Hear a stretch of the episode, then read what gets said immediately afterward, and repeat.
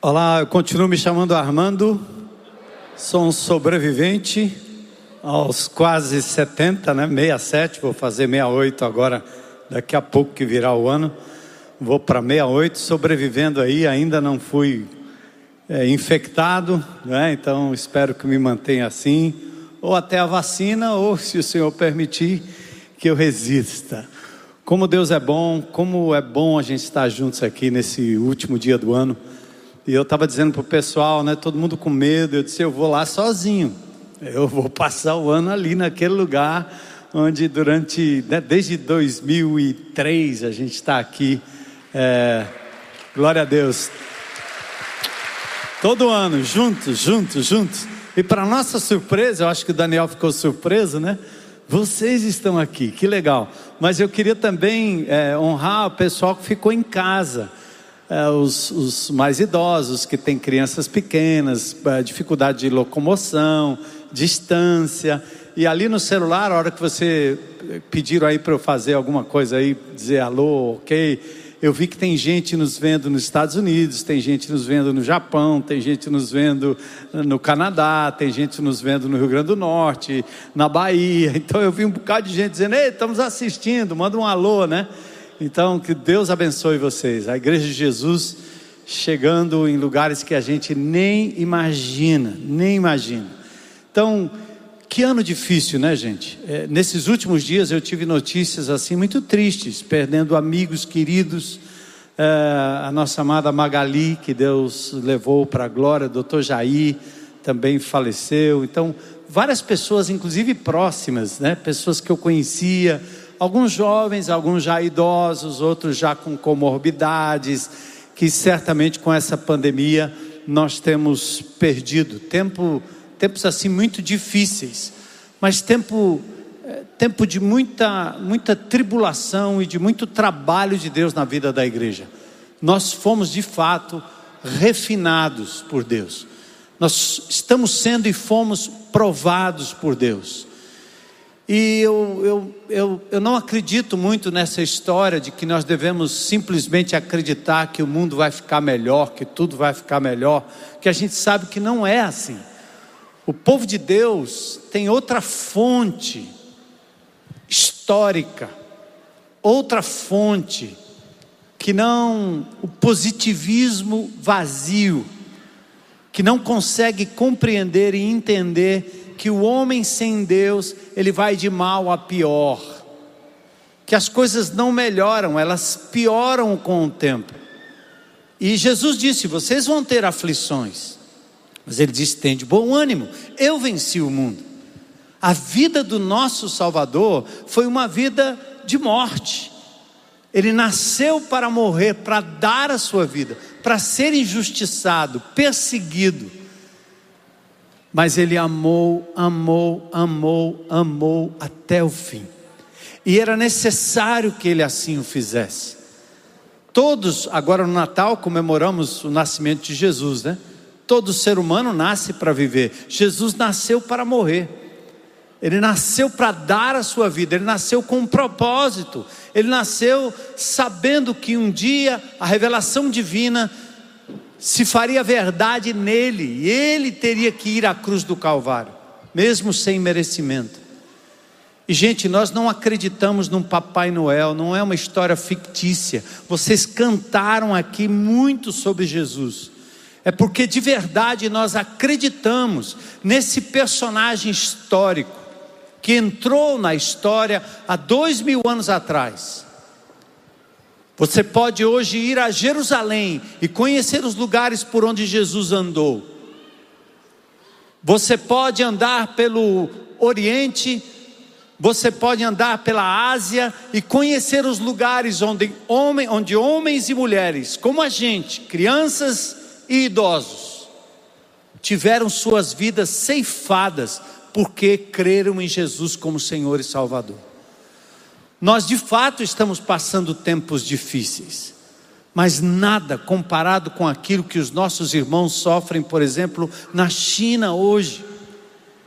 Eu estou em contato com alguns irmãos e ouvindo informações da China. A perseguição sobre a igreja de Jesus, que se reunia e se reúne ainda de casa em casa que não pode ter um lugar de culto específico, não pode ter uma placa, não pode ter um endereço, não pode ter uma tenda, porque todos os cultos, assim como acontece em Cuba também, são feitos nas casas. E os chineses agora estão vivendo um novo momento de perseguição. Anos atrás eu estive na Coreia do Sul, em Seul, e vi aquele grupo de pessoas assim bem altas, né? Todos parecem chineses e japoneses por conta dos olhos. Mas eu vi aquele grupo tão entusiasmado, orando com tanto fervor, cantando com tanto fervor, e eu fiquei intrigado: que grupo é aquele? E aí me disseram: vocês não podem filmar, porque eles são chineses. Eles estão aqui, mas eles estão clandestinamente porque o governo os persegue por onde quer que eles andem. Então eles não podiam ser, é, ser filmados. Mas que entusiasmo, que fé, misturada com a fé dos coreanos, dos sul-coreanos, que passavam horas no culto, culto de quatro, cinco, seis, sete, oito horas a fio, momentos de oração na madrugada, o templo ou o auditório totalmente cheio. E eu contei isso, os brasileiros sentados em cadeiras e os coreanos todos no chão, com um tapetinho, orando todo o tempo, em oração, porque eles sabem o valor daquilo que acontece ali naquele país, a liberdade que eles ainda têm de falarem do amor de Jesus. Igrejas com 100 mil, 200 mil, 300 mil pessoas reunidas.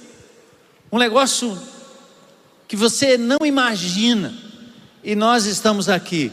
Os nossos irmãos chineses agora estão numa fase em que eles têm que desligar o celular e deixar o celular em algum lugar para que eles assim possam sair na madrugada e terem os seus cultos uma hora, duas horas da manhã, depois de um dia exaustivo de trabalho, e eles cultuam o Senhor por horas, lendo a palavra, cantando, orando, disseminando a palavra de Deus, para depois voltarem para suas casas, dormirem um pouquinho e logo em seguida voltarem ao labor, ao trabalho novamente. E o celular tem que ser deixado, porque agora eles estão sendo rastreados e a perseguição e a morte. Nós ainda não chegamos nesse ponto. Quando a gente fala em sofrimento, a gente não tem ideia do que é sofrimento. Pensa nos irmãos perseguidos. Pensa no primeiro século, nos irmãos que deram suas vidas para que o Evangelho chegasse até, até nós. Sim, a luz de Jesus chegou até nós. Chegou para quê? Para nos dar um carro melhor, uma casa melhor, uma família linda. O que que, que, que, o Evangelho traz para nós? Traz acima de tudo esperança de vida eterna, perdão dos nossos pecados, reconciliação com Deus, para que não passemos a eternidade no inferno, descrito como lugar de fogo, quando na verdade é um lugar de vazio, é um lugar de solidão, é um lugar de ausência de Deus.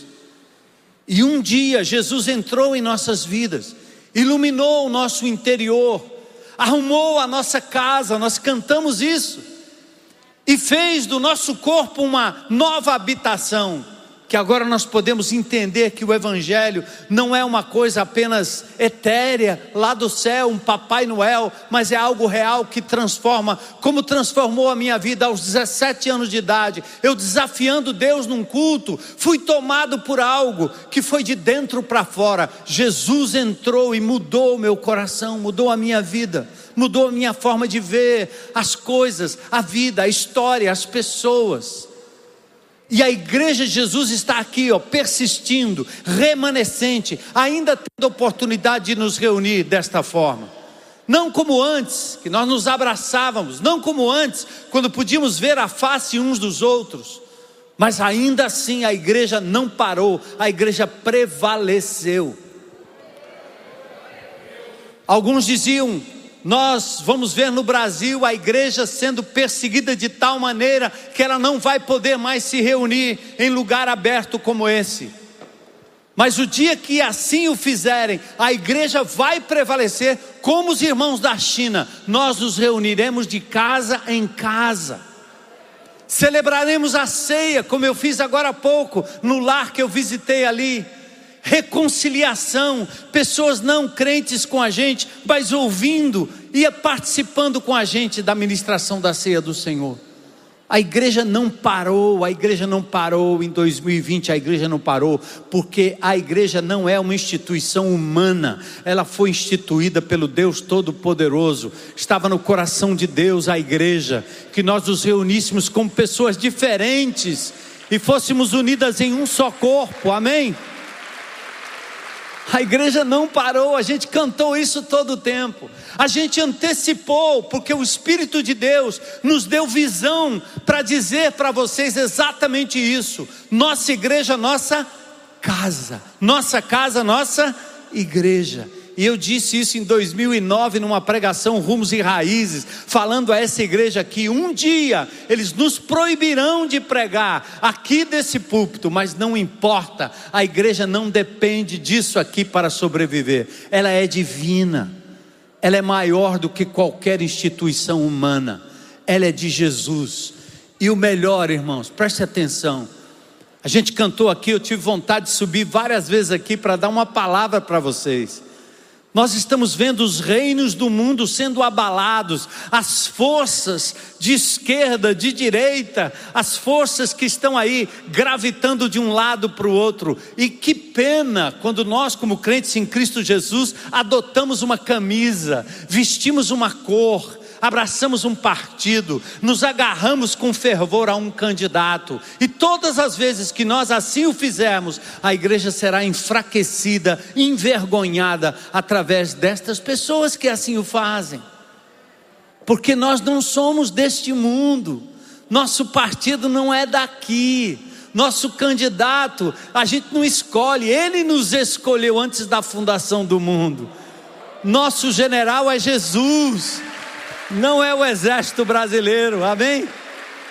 Então nós fazemos parte de um plano eterno. E eu estava lecionando e lendo o Apocalipse nesses últimos dias na minha leitura bíblica anual, que aliás eu faço um desafio a vocês em nome de Jesus. Comecem amanhã. Abra sua Bíblia, leia quatro capítulos por dia, alguns minutinhos. Pegue um instrumento qualquer da internet, um aplicativo, e comece na leitura bíblica. Não desista, faça isso com outras pessoas. Deus vai falar com você a cada manhã, vai ser como um alimento para o seu corpo. E eu estava lendo ali o livro do Apocalipse, falando das últimas coisas. Por que, que Deus dá o livro do Apocalipse? É para você e eu sabermos que nós fazemos parte de um plano eterno. Deus criou o mundo, colocou o homem e a mulher aqui para cuidar, guardar, mas deu a eles arbítrio, escolha, e o homem escolheu mal, escolheu errado. Deus não criou um robô, criou um ser humano com vontade própria, como um filho que desobedece um pai, mesmo pequenininho. Você acha ruim, mas acha engraçado, porque ele está tendo autonomia de escolha. Ele diz não para a sua cara. E vocês, com quem aprendeu essa criança a dizer não para o pai e para a mãe? Ora, é da natureza, a da natureza herdada. E assim, Adão e Eva, lá no princípio, eles negligenciam o mandamento, desobedecem a Deus, escolhem o errado, e Deus tem que intervir na história, prometendo que um dia ele enviaria o descendente da mulher, e este, que não tendo pecado, não merecia a morte, porque o salário do pecado é a morte, diz o apóstolo Paulo. Esse descendente seria o segundo e último Adão seria agora o precursor de uma nova raça, que Deus faria através de Jesus uma nova humanidade. Todos esses termos estão no Novo Testamento. E Deus se comprometeu a restaurar todas as coisas: a terra, os céus, os animais, a natureza. e por fim, a coroa da criação, o ser humano será restaurado. E Deus fez isso enviando Jesus, morrendo por nós. Ele foi aquele que ganhou o direito de retomar do diabo aquilo que Adão e Eva entregaram: o domínio, o poder, como nós vemos nas orgias da vida, nas lutas da vida, nas corrupções que existem por aí, e nós estamos à mercê desse domínio diabólico. Mas quando você se desespera, abre o livro do Apocalipse e você vai encontrar no capítulo 5 aquele que foi digno de abrir o livro e desatar os selos, Jesus. João chorou porque olhava e dizia: Quem é o próximo? Qual nação? Qual governante, qual partido. E a palavra de Deus diz lá em Apocalipse capítulo 5: João chorou porque não foi achado ninguém digno de abrir a história da humanidade e dar um final feliz para a raça humana, dar um final feliz para a terra, dar um final feliz para o universo. E aí a voz vem: não chore, não chore, porque um foi achado digno, Jesus aquele que morreu e ganhou o direito de reinar sobre tudo e sobre todos. Por isso, meus amados, quando a gente fica aqui dizendo que o nome de Jesus é um nome poderoso, é porque esse nome está acima de todo nome, de todo principado, de todo reinado, de todo governo, de todo, de todo tipo de, de, de patente militar que possa existir no mundo. Jesus ganhou o direito de reinar. E agora a história está caminhando. Nós estamos vendo alinhamentos mundiais, geopolíticos, que nos indicam que o livro do Apocalipse está de fato em curso para o cumprimento. Outro dia eu vi os judeus entrando, talvez pela primeira vez, se aproximando da grande mesquita que está lá no, no, no, no topo ali do templo, no local do templo, para a construção do terceiro templo. Porque a tribulação inclui a nação de Israel. Prestem atenção. Isso não é história da carochinha, isso não é história de Peter Pan, de Peter Pan, é história real. Israel está lá, como povo, a menina dos olhos de Deus. A reconstrução do terceiro templo está em curso. E não vai demorar muito. Eu vi um vídeo recente de judeus se aproximando da mesquita e orando no lugar onde eles podiam olhar para o Santo dos Santos, onde será reconstruído o terceiro templo. Mas antes que essas coisas aconteçam e abram toda a desgraça que virá nos sete anos de tribulação do livro do Apocalipse, Jesus voltará para buscar a sua igreja e nós estaremos com Ele para sempre e reinaremos com Ele para sempre. Aleluia! É real, é real. Já estão falando que há contatos com seres extraterrestres já estão falando que estão abduzindo animais. Eles logo terão uma explicação para o arrebatamento quando Jesus voltar. Maranata, vem, Senhor Jesus. Vem, Senhor Jesus. Vem, Senhor. O crente em Cristo Jesus deve olhar não para os detalhes do Apocalipse, mas eles devem olhar, devem olhar para o retorno do Senhor Jesus Cristo. E enquanto ele não vem, ele nos deixa aqui com um propósito apenas. Magali, doutor Jair, tantos outros amados irmãos que temos perdido, pastores queridos que temos perdido nesses dias, eles já estão comemorando na glória. Eles já estão na presença de Deus. Nós não precisamos nos entristecer como os demais que não têm esperança. Mas por que Ele nos deixou aqui? Para semear a palavra de Deus, porque há muita gente que ainda deve fazer parte desse grande corpo, dessa grande igreja, desse grande, dessa grande família, para sermos assim arrebatados com o Senhor nos ares. Pois Zacarias fala isso. Quero ler um texto para a gente entrar em oração.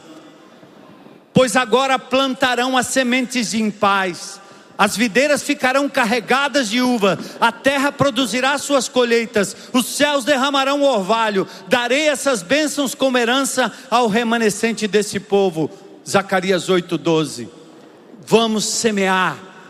2021 é tempo de semear a palavra de Deus, é tempo de espalhar essa palavra, de levar essa palavra, de amar as pessoas, de fazer pontes para que elas conheçam Jesus como Senhor e Salvador.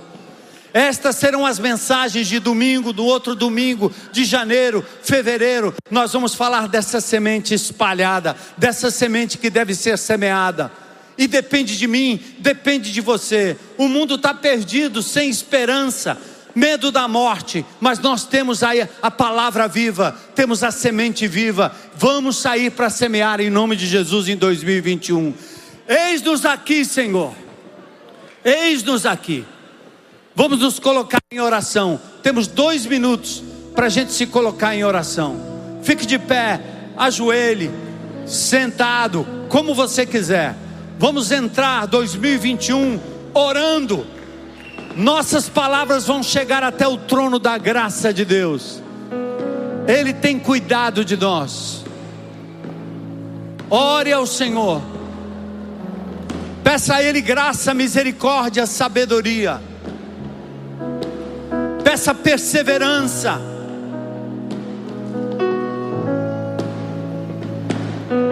Se coloque ou coloque-se nas mãos do Senhor para ser um semeador da paz, das boas novas de Jesus. Glórias ao teu nome, Rei dos Reis, Senhor dos Senhores. Nós entronizamos o teu nome aqui nesse lugar nesta cidade, neste bairro, nesse estado, nesse país. Glórias ao teu nome. Leva-nos, Senhor, para onde o Senhor quiser. Levando a palavra de Deus ao Canadá, Guiné-Bissau, com o pastor Andrelino, em Cuba, onde o Senhor nos enviar. Nos interiores, nos condomínios, nas praças. Glórias ao teu nome, Senhor. Oremos Oremos, irmãos. Coloca a tua tua vida, teu coração, a tua mente no Senhor. Entraremos 2021 na tua presença, diante do teu altar, movendo o teu coração, a tua mão em nosso favor. Usa-nos, Senhor. Glórias ao teu nome, Jesus. Obrigado, Senhor. Glórias ao teu nome. Aleluia. Glórias ao teu nome, oh Senhor dos exércitos. É a tua igreja reunida aqui neste lugar, em tantos outros locais mundo afora. Glórias ao teu nome. Glórias ao teu nome, Jesus. Queremos consagrar este ano ao Senhor Jesus. Consagrar a nossa vida ao Senhor Jesus. Nossos talentos, nossos dons, queremos ser fiéis ao Senhor, queremos fazer dele o único Senhor absoluto de nossas vidas, priorizá-lo em tudo, amá-lo mais do que qualquer coisa, Senhor. Restaura, ano de restauração, ano da reconciliação, ano da paz, ano das boas novas, anos de salvação para a honra e glória do Senhor Jesus Cristo. É a tua igreja que clama pelo teu nome e que hoje, aqui nesse lugar, no entrar do, dos primeiros minutos, pessoas aqui se entreguem a Jesus e o aceitem como Senhor e Salvador. Que haja salvação nesse lugar, que haja salvação, Senhor, na vida das pessoas que nos ouvem e faz-nos instrumentos da tua salvação para a glória do teu nome. Enquanto aguardamos a tua volta, Jesus, Maranata, eis-nos aqui, tua igreja reunida para glorificar o nome do teu filho Jesus. Seja na dor, seja na morte, na alegria, na vida, no nascer, no morrer, Senhor, seja na abundância, seja na escassez, nós glorificaremos o teu nome. Este será um ano de vitória para o teu povo, para o teu remanescente, para a tua igreja, Senhor. Oh Deus amado, Glórias ao teu nome. Glórias ao teu nome. Aleluia. Aleluia. Aleluia. Feliz ano novo, igreja de Jesus. Vamos aplaudir o Senhor. Ele é digno.